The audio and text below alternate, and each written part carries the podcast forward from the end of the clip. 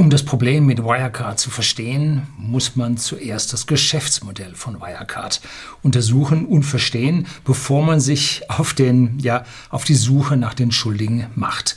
Und das Geschäftsmodell ist gar nicht mal so einfach, wie man sich das auf Anhieb vorstellt.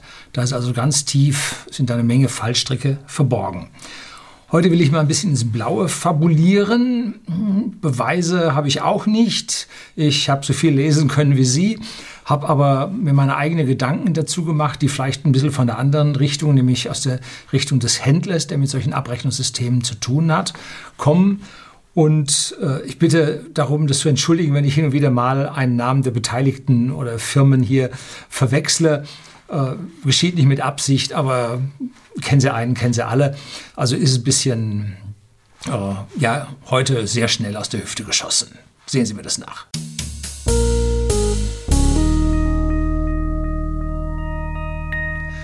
Guten Abend und herzlich willkommen im Unternehmerblog, kurz Unterblog genannt. Begleiten Sie mich auf meinem Lebensweg und lernen Sie die Geheimnisse der Gesellschaft und Wirtschaft kennen, die von Politik und Medien gerne verschwiegen werden. Ich bin hier oft gefragt worden, meist auf Facebook, im Messenger oder per Mails, was ich denn so von Wirecard halte und ob das jetzt nach dem ersten Absturz ein Kauf wäre. Ähm, ja, ich habe dann immer gesagt, ich habe da relativ wenige Ahnung von. Ratschläge geben kann ich sowieso nicht, darf ich auch nicht, will ich auch nicht. Für mich persönlich als Anleger ist mir da zu viel Volatilität drin, will ich nicht, kaufe ich nicht. Ähm, außerdem war für mich nach der Finanzkrise bis auf eine Zeit lang, wo ich noch die Mastercard gehalten habe, alle Finanztitel und Versicherungstitel für mich gegessen. Schluss. Nicht mehr investiert. Ein User auf Facebook hat sich das, oder ein Zuseher, ein Friend, ein Follower auf Facebook, hat sich das zu Herzen genommen und war bei Wirecard ausgestiegen vor dem zweiten Sturz, also nicht jetzt im dritten Finalen, sondern so zwischendrin beim nächsten Sturz ausgestiegen und hat sich also bei mir reichlich bedankt, weil er da einige Tausende verdient hatte und nicht wieder verloren hatte und fragte mich dann, ob jetzt wäre doch die richtige Zeit, in Airbus zu investieren. Die wären doch jetzt so richtig runter und so. Und ich als studierter Luft- und Raumfahrttechniker könnte doch dazu was sagen. Ähm, auch davon habe ich abgeraten. Ähm, es liegt ja daran, dass Privatinvestoren, weil sie in unserem Umfeld nichts mehr von Pleiten erfahren, weil unsere Pleiten hier unterdrückt werden. Durch ja, billiges Nullzinsgeld können die Firmen, die schon ihren Kapitaldienst zu normalen Zeiten nicht mehr aufrechterhalten könnten, äh, können jetzt noch weiterleben und so werden Insolvenzen unterbunden. Und wenn man in der, den ganzen Medien keine Insolvenzen mehr hört, dann sind die auch weit weg und man hat nicht so die Angst davor. Und Insolvenzen, sagen wir mal, sind jetzt doch die schärfere Form äh, vom Kursverlust bei Aktien. Ich sehe es bei den ganzen Aktien, die so massiv verlieren. Das sind alles nicht die Aktien, in die ich investiere. Denn wenn die wieder steigen, kann man zwar ordentlich wieder Geld machen. Zum Beispiel bei Airbus, wenn man den nach der Krise bei 50 Euro gekauft hat, dann kann man bis heute jetzt am 22.06.2020 wo er bei 67 Euro steht, hätte man schon 34 Prozent Gewinn machen können. Das ist für mich aber kein Invest, das ist für mich ein Zock. Ob es Airbus in den nächsten Jahren besser gehen kann, wenn die ganzen Fluggesellschaften auf Jahre die alten Zahlen nicht mehr erreichen und die, Leute, die Gesellschaften keine Flugzeuge mehr brauchen, wo zwar einige Festbestellungen da sind, aber die ganzen Optionen werden fallen. Wie will Airbus dann da äh, hier ordentliche schwarze Zahlen hinbekommen? Das sehe ich also ziemlich schwierig an. Ne? Ähm, also an, Achtung an der Bahnsteigkante, das kann sehr schnell sehr gefährlich werden. Also wenn Aktien massiv fallen, dann hat das ihren Grund oder seinen Grund. Das heißt nicht Kaufsignal, das heißt Vorsicht. Und man muss eine wirkliche Strategie haben, die man sich nicht einfach so, die Aktie ist gefallen, die kaufe ich jetzt, tolle Strategie, hm, man sollte eine etwas weiter und länger gefasste Strategie haben. Wenn immer Aktien anfangen, Achterbahn zu fahren, bin ich raus. Denn das zeigt, dass A, das Geschäftsmodell sehr saisonal ist, dass der Kurs anfällig ist gegen vielleicht Angriffe von Shortsellern oder so. Ich habe eine ganze Zeit lang, als Tesla haufig volatil permanent nach oben ging, ähm, habe ich an einigen Stellen ganz schön gezittert, habe mit Tesla, ich bin nicht abergläubisch, nein, aber für die, die zuschauen, ähm, mein Geld verdient, dass ich also meine Autos zum halben Preis fahren kann. Aber als es dann so richtig aufwärts und abwärts ging, habe ich gesagt, nee, jetzt nicht mehr. Ne? Und bin raus und ja, ich hätte drin bleiben sollen, aber ging gegen meine Strategie. Und deshalb bin ich da raus. Man muss seine Strategien, so man sie reiflich überlegt hat, an dieser Stelle dann noch halten. Wenn Tesla nochmal abstürzt, greife ich dann zu wie bei Airbus? Nun, oder der andere bei Airbus meinte, nun, kommt ganz darauf an, aus welchen Gründen Tesla an dieser Stelle abstürzt. Hm, kann auch ganz böse sein. Steckt man nicht drin. Ne? Muss man jedes Mal ordentlich bewerten und gucken, ob es in die Strategie passt. So, jetzt kommen wir zu Wirecard. Wie funktioniert Wirecard? Wir von whisky.de, dem Versender hochwertigen Whiskys an privaten Endkunden in Deutschland und Österreich, haben seit zwei Jahren ungefähr jetzt besondere Zahlungssysteme mit. Früher hatten wir also nur Bezahlung auf offene Rechnung, Bankeinzug und Nachname. Das waren die drei Zahlungsweisen und die haben wir alle selbst ja, verwaltet, selbst programmiert und äh, konnten damit ja, Jahrzehnte sehr, sehr gut fahren.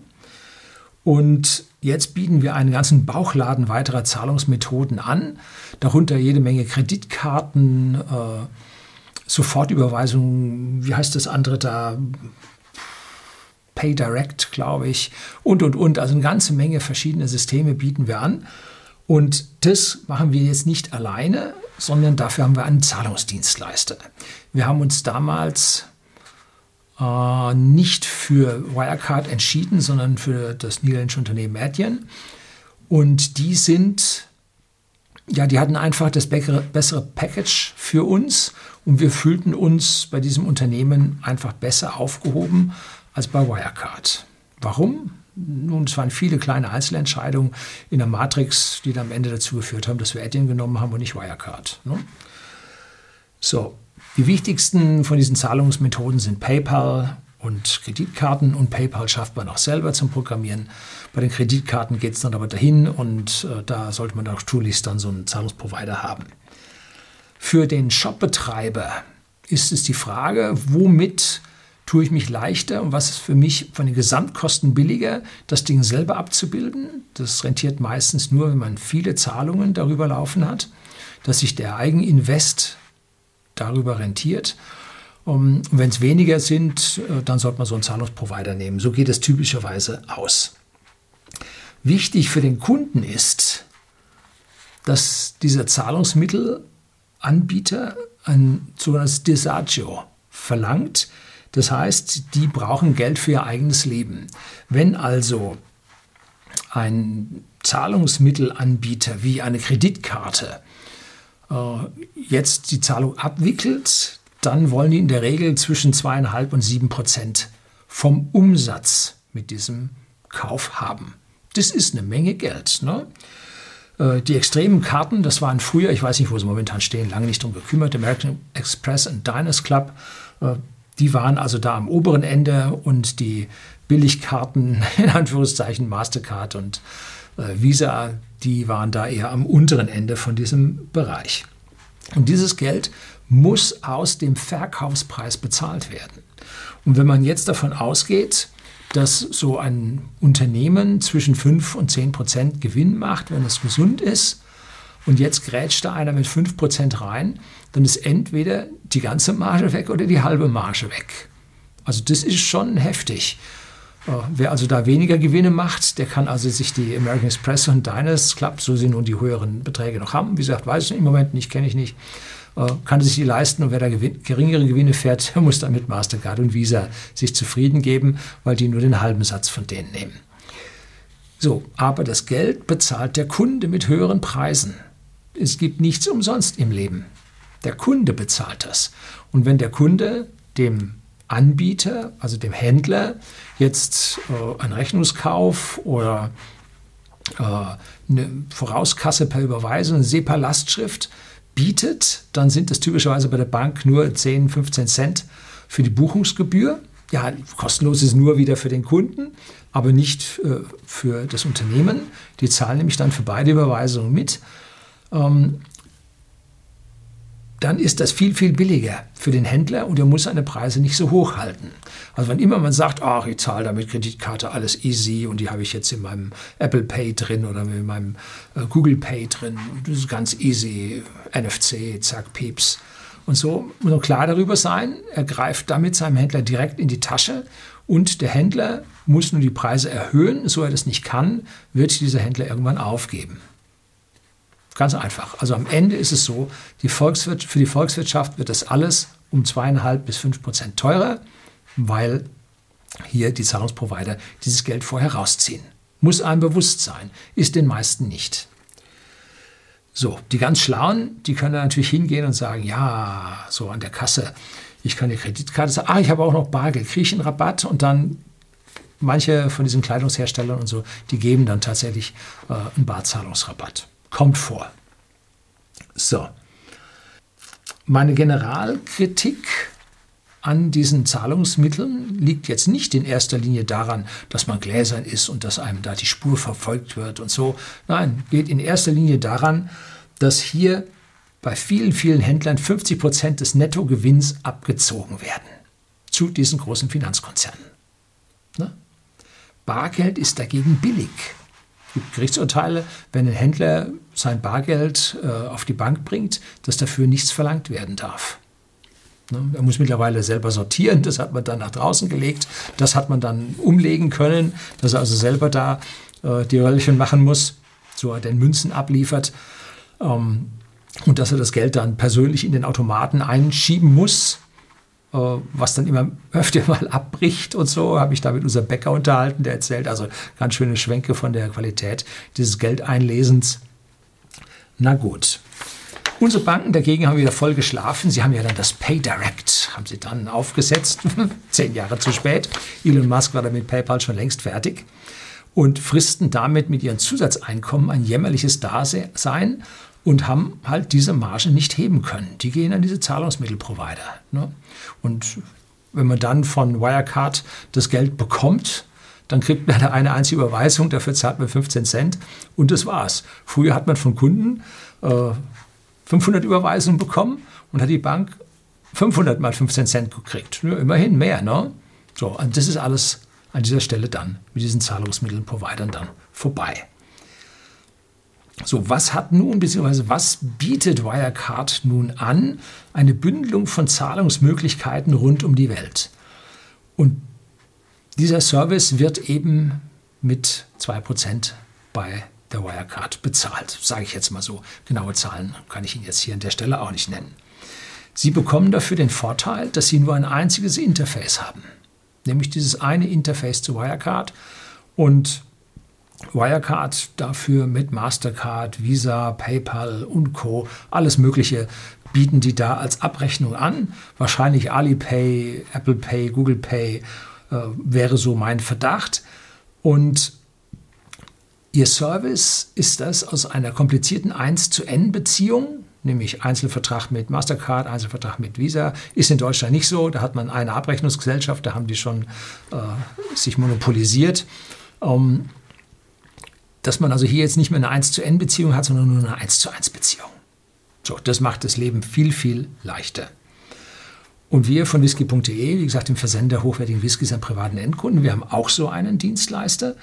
Und da haben wir also einen Auswahlprozess gemacht und haben uns da gesucht, was für uns halt an dieser Stelle dann am besten war. Und Wirecard hat an dieser Stelle, beziehungsweise die Dienstleister haben an dieser Stelle eigentlich nur ein großes Rechenzentrum zu liefern. Und dieses Computersystem muss nun mit diesen N-Anbietern äh, ja, vernetzt sein, automatisiert sein und auf der anderen Seite, also N äh, und auf der anderen Seite M Kunden und die müssen es jetzt bündeln auf der anderen Seite dann wieder verteilen. Ähm, so, und dieses Computersystem ist technisch machbar, äh, zeigen viele Firmen auf der Welt, dass das funktioniert. Und man kann damit, weil viele Transaktionen über dieselbe Software laufen, halt eine, ja, ein leichtes Geld verdienen. Der Teufel steckt im Detail. Man braucht in den verschiedenen Ländern zum Beispiel Banklizenzen und muss dann entsprechend überwacht werden. Ne? Und wenn man die westliche Welt verlässt, dann wird das mit den Banklizenzen schon mal ein bisschen schwieriger. Ähm, da haben sie nämlich auch noch eine unterschiedliche Mentalität zwischen uns Wessis und Südostasiaten und ja, Middle East Africa. Das ist nicht so ganz einfach und äh, unterschiedliche Mentalität ist noch freundlich ausgedrückt. Also das ist dann schon anders, das sind andere Welten. Und deshalb hat sich Wirecard für Südostasien und für Arabien jetzt Partner gesucht, die dazwischen hängen. Die halt diese Banklizenzen haben, treuhänderisch an diesen Stellen tätig sind. Und jetzt kommt noch eine Feinheit, wie sie von fast allen Konzernen, jetzt unabhängig davon, ob sie in der Finanz oder im Handel oder in der Fertigung oder sonst wo betrieben werden, man benutzt kein Eigenkapital und auch keine Kredite, um das Unternehmen zu finanzieren, sondern man verzögert den Zahlungsstrom zwischen Eingang und Ausgang wenn man den ordentlich verzögert und ordentlich darüber schiebt, dann hat man da eine ganze Menge Geld zur Verfügung, mit dem man arbeiten kann. Ne? Und wir bei whisky.de leiden an dieser Stelle an ähnlichen Dingen. Nicht alle Konzerne, aber mit einigen Konzernen, mit denen wir zusammenarbeiten, die behalten von jeder Rechnung äh, einen Jahresbonus, eine Jahresrückvergütung zurück.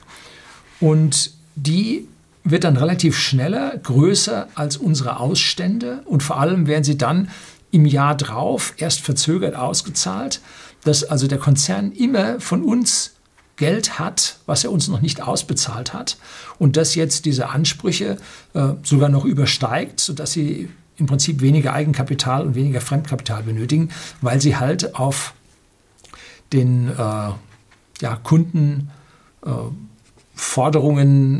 sich hier ja an Kapital reinziehen. Ne? So. Und das passiert mit diesen Finanzunternehmen ganz genauso, dass hier die Gelder, die eingenommen wurden, halt verzögert erst weitergegeben werden. Ne? Ähm, bei Wirecard war es jetzt wohl so, große Vermutung von mir, dass also wenn jetzt einer in Asien mit einer Mastercard etwas gekauft hat, da irgendein Handy beim, äh, beim Straßenhändler da oder beim, beim, beim Handyshop ähm, und dann bekommt er seine Ware und der Händler hat nun den Anspruch gegen die Mastercard, äh, dass er das Geld kriegt. Das dauert aber. Ne? Da lassen sie sich mehrere Wochen Zeit und bei den vielen, vielen, vielen Transaktionen, die rund um die Welt passieren, äh, hat Mastercard da eine sehr schöne äh, Fremdkapitalisierung über diese Forderungen. Ne? Beim Kreditkartenkunden wird das typischerweise dann recht hurtig abgebucht, sehen Sie ja bei sich selber auch. Da kriegten sie früher kriegten sie alle Monate eine Abrechnung, irgendwann waren es wöchentlich und jetzt kommt es nach ein paar Tagen. Und es gibt auch andere Spielarten in den USA zum Beispiel. Da läuft dann da ein Kredit auf, bis man den explizit tilgt. Und dieser Kredit läuft mit 10 bis 15 Prozent Sollzinsen im Moment. Die sind massiv angestiegen, seit in die Krisen gegangen ist, weil man mit Privatinsolvenzen rechnet. Also man zahlt da rund 1 Prozent pro Monat für diese ausstehende Summe. Und damit verdienen die Kreditkartenunternehmen in den USA üppig. Ne? Das ist so wie bei uns bei den Banken der Beziehungskredit ne? am Girokonto. Das ist so ziemlich das Gleiche. So, und jetzt hat also Wirecard gegen diese Kreditkartengesellschaft einen Anspruch, aber die Kreditkartengesellschaft leitet das Geld so schnell nicht durch. Auf der anderen Seite wollen die Kunden von Wirecard die Gutschrift halt relativ zügig sehen, weil wenn man sich lange Zeit lässt mit der Gutschrift seitens Wirecard, dann äh, geht man vielleicht zu einem anderen Provider. Ne? So, also wenn man da kürzer die Gutschriften sagt, dann kriegt man mehr Kunden.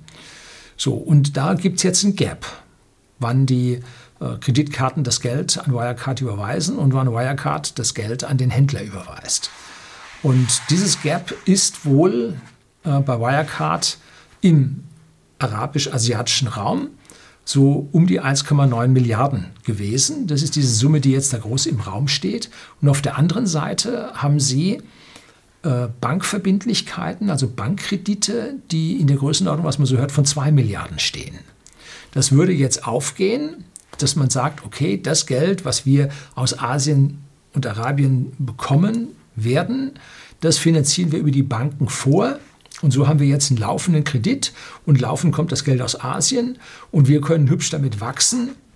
Und wenn wir dann irgendwann mal äh, nicht mehr so viele Ausgaben haben während des, der Wachstumsphase, dann werden wir diese Fremdkapital äh, tilgen können und wir fahren da einen hübschen Gewinn an dieser Stelle ein. So der Plan, wie er mir an dieser Stelle vorkommt. Jetzt hat man aber in Asien keine Banklizenz. Jetzt muss man da nochmal Treuhänder dazwischen schalten. Und auch die verzögern die Geschichte und auch die wollen ein, äh, Disagio haben. Äh, das wird jetzt an dieser Stelle eine Mordskette, die jetzt hier das Geld weiterreicht und verzögert. Und diese Mordskette spannt sich um den gesamten Globus und ist wahnsinnig schwer zu kontrollieren. Jetzt sagt der Staat, ich setze dir, wenn du ein Konzern bist, eine Steuerprüfung direkt ins Haus. Jeder größere Konzern, ich glaube über 2000 Mitarbeitern oder so, hat einen Steuerprüfer direkt im Büro sitzen und äh, der kontrolliert da so stichprobenartig, was da so alles abläuft, kann aber natürlich als Einzelperson wenn die, Konzer äh, die, Konzerne ganz groß werden, glaube ich, sind es mehr als einer, weil der muss ja auch mal auf Urlaub gehen und dann ist man vielleicht mal krank, äh, hat dieses Team keine Chance mehr, das zu prüfen.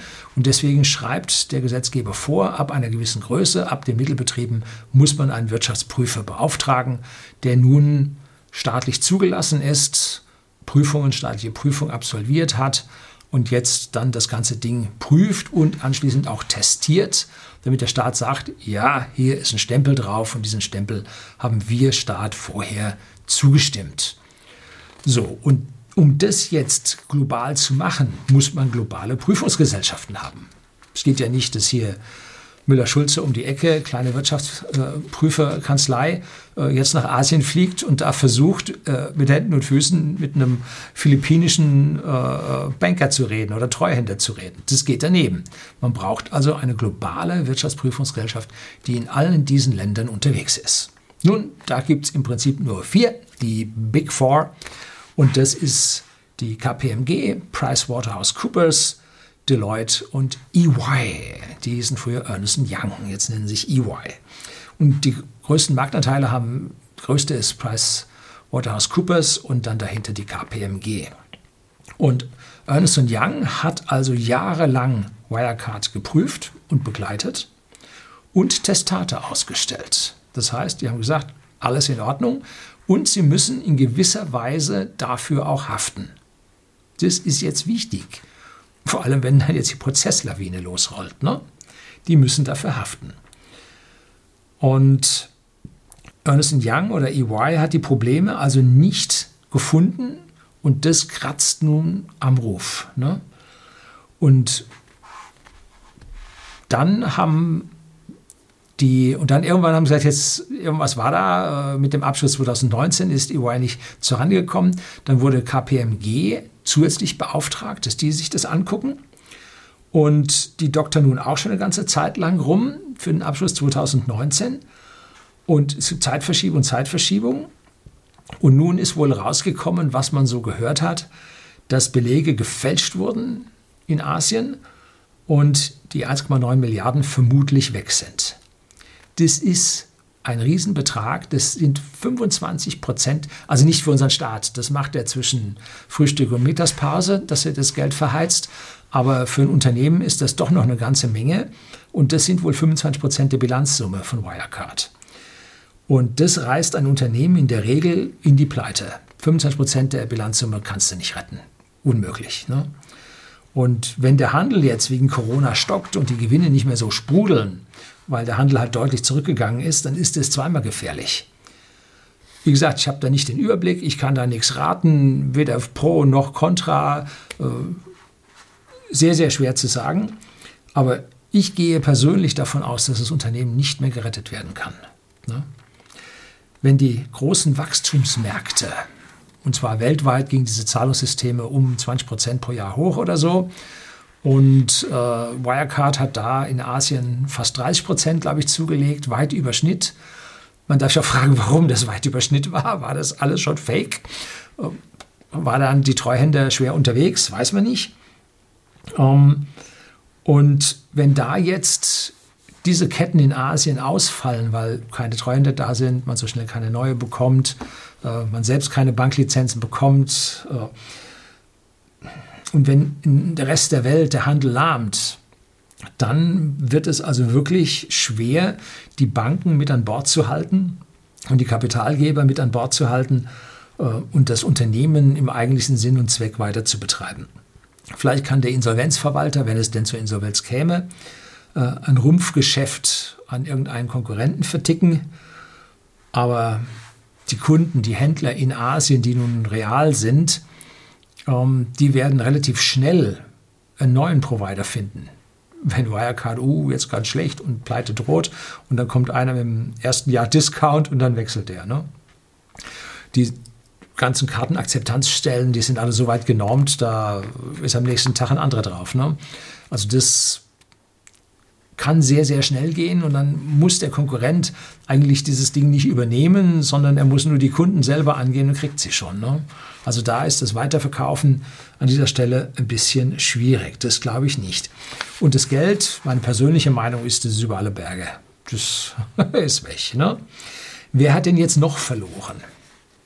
Also nicht nur äh, die Banken und die Geldgeber innerhalb von Wirecard, sondern auch die externe Seite der Firma, der Börsenwert, der da massiv nach oben gejubelt wurde. Und diese Privatanleger haben Geld verloren. Und wenn man hier diesen einschlägigen Foren und so folgt auf den Finanzseiten, dann kriegt man da ja von vierstelligen bis sechsstellige Beträge, die da die Privatanleger verloren haben. Ne?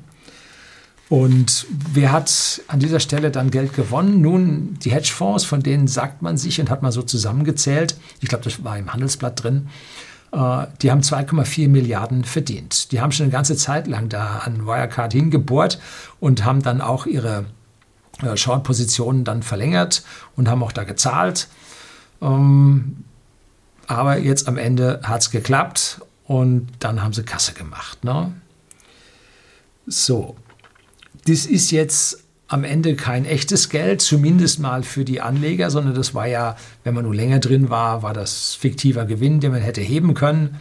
Ähm, aber die Privatanleger sind an dieser Stelle auch nicht alleine, sondern wir haben da auch institutionelle Anleger dran, wie zum Beispiel BlackRock als größtes Investmentvehikel äh, der Welt.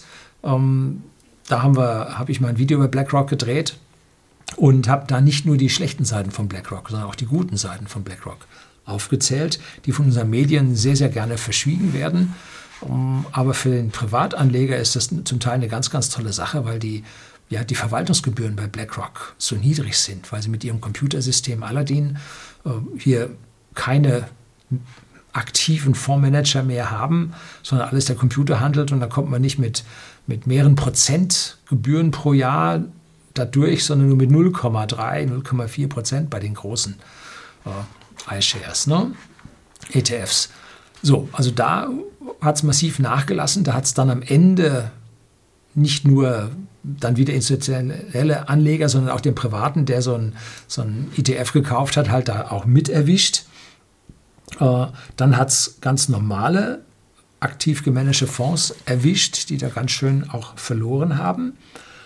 Ähm, ja, und sogar der ehemalige CEO, der jetzt vor ein paar Tagen zurückgetreten ist, Markus Braun, äh, der hat von Wirecard 7% der Anteile gehalten oder hält sie noch.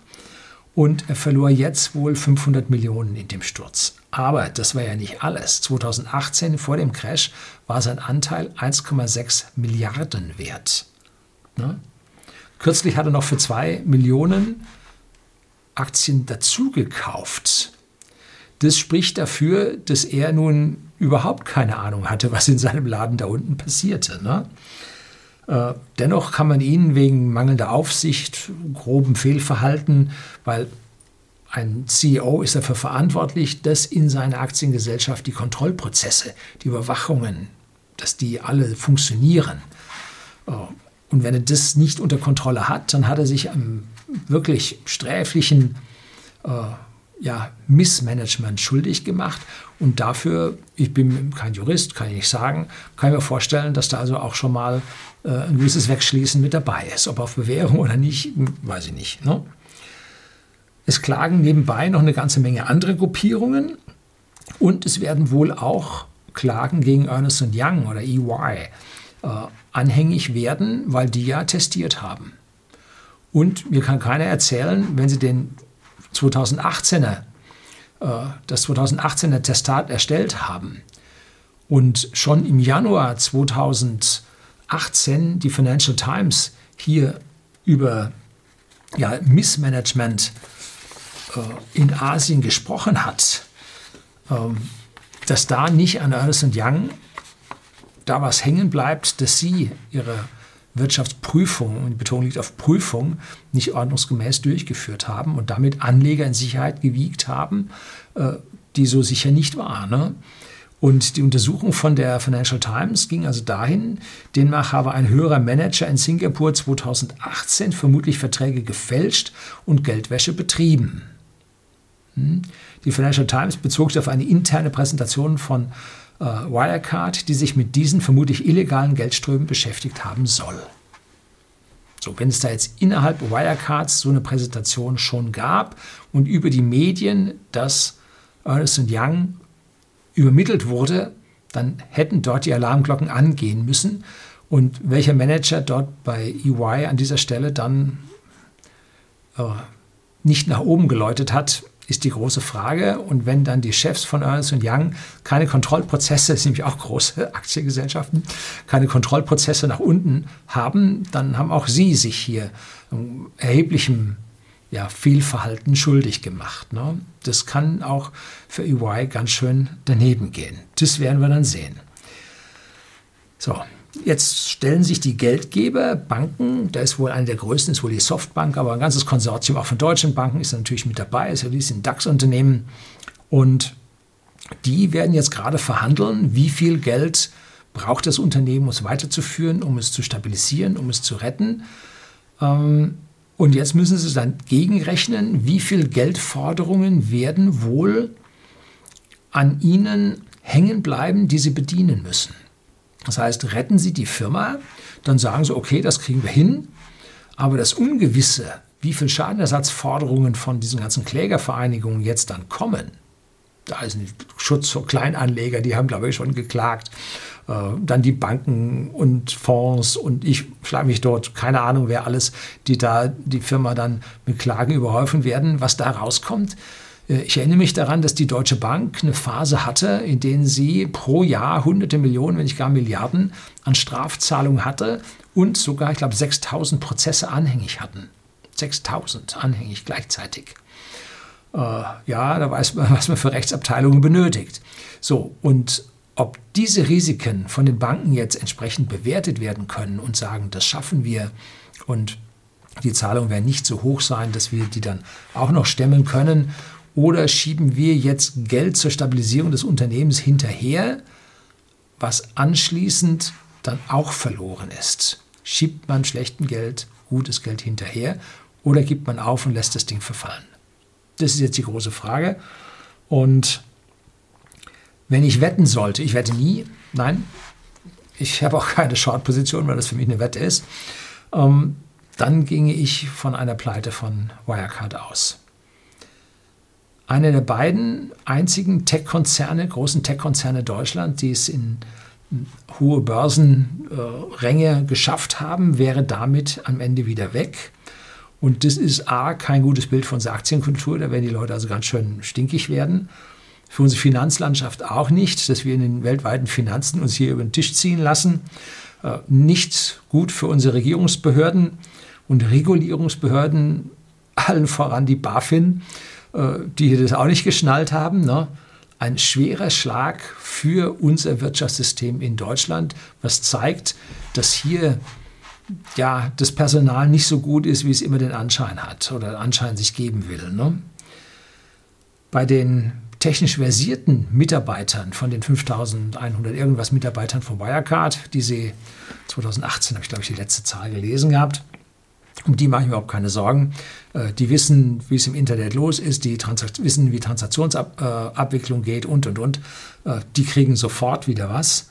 Aber die vielen Papierumdreher, Präsentationsersteller, Vertriebler, Verwalter und so weiter, um die wird es schwierig. Die werden auch so schnell jetzt in diesen schwierigen Zeiten der Rezession keinen Job mehr finden und werden damit dann die Rezession am Ende auch noch helfen, weiter zu verstärken.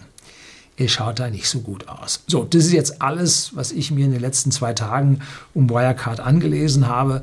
Ich hoffe, es zeigt Ihnen so ein bisschen, in welche Richtung äh, ich hier denke und warum meiner Meinung nach das Geschäftsmodell von Wirecard jetzt nicht mehr mit zusätzlichem Geld gerettet werden kann. Das soll es gewesen sein. Herzlichen Dank fürs Zuschauen.